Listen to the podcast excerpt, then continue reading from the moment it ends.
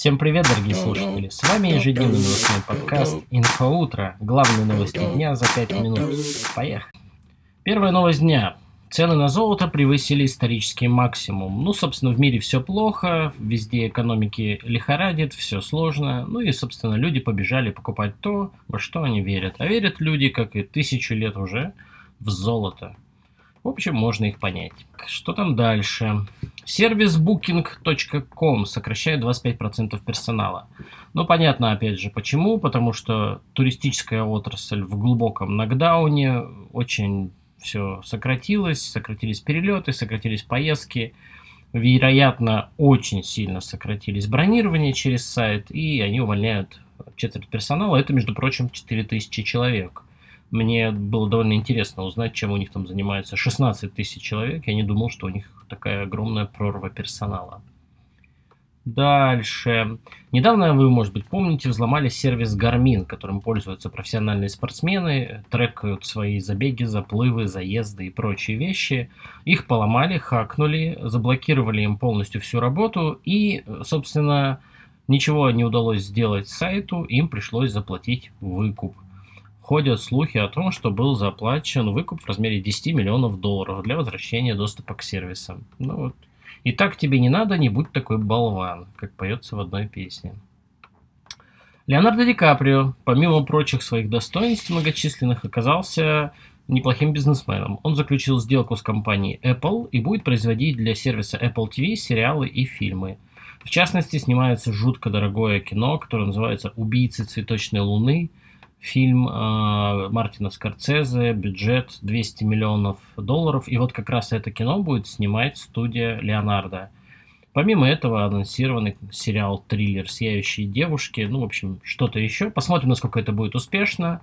Но в любом случае это круто. И Apple настроен, решительно настроен захватить свое место на серв... среди сервисов стриминговых. Очевидно, они не планируют так просто взять, сдаться Netflix и Amazon.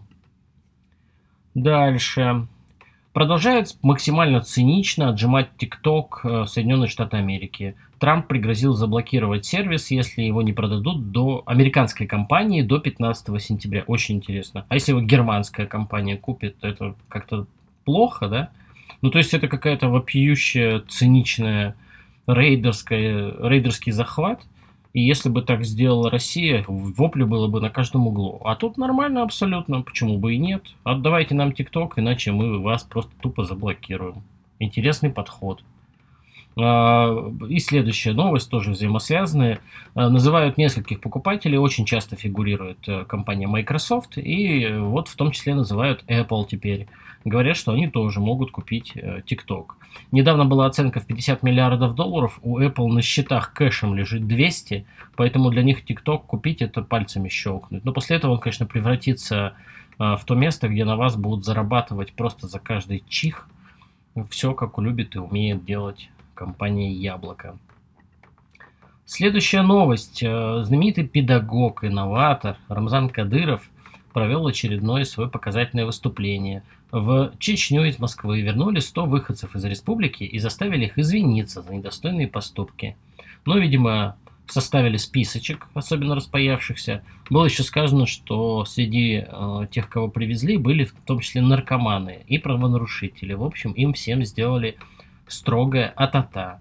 Без участия Рамзана а, занимались другие люди, но, в общем, а, ну вот так. Знаете, иногда хочется, чтобы кто-нибудь вот выписал наших всех наркоманов и хулиганов и сделал им атата.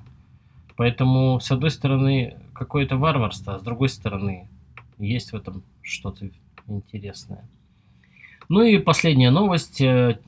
Netflix выпускает документалку о видеоиграх. Будет рассказано о самых-самых таких легендарных игрухах, о Mortal Kombat отдельная серия, серия про Doom отдельная серия. Вот, отдельные серии будут про консоли Nintendo и Sega. В общем, собственно, это сериал про мое детство.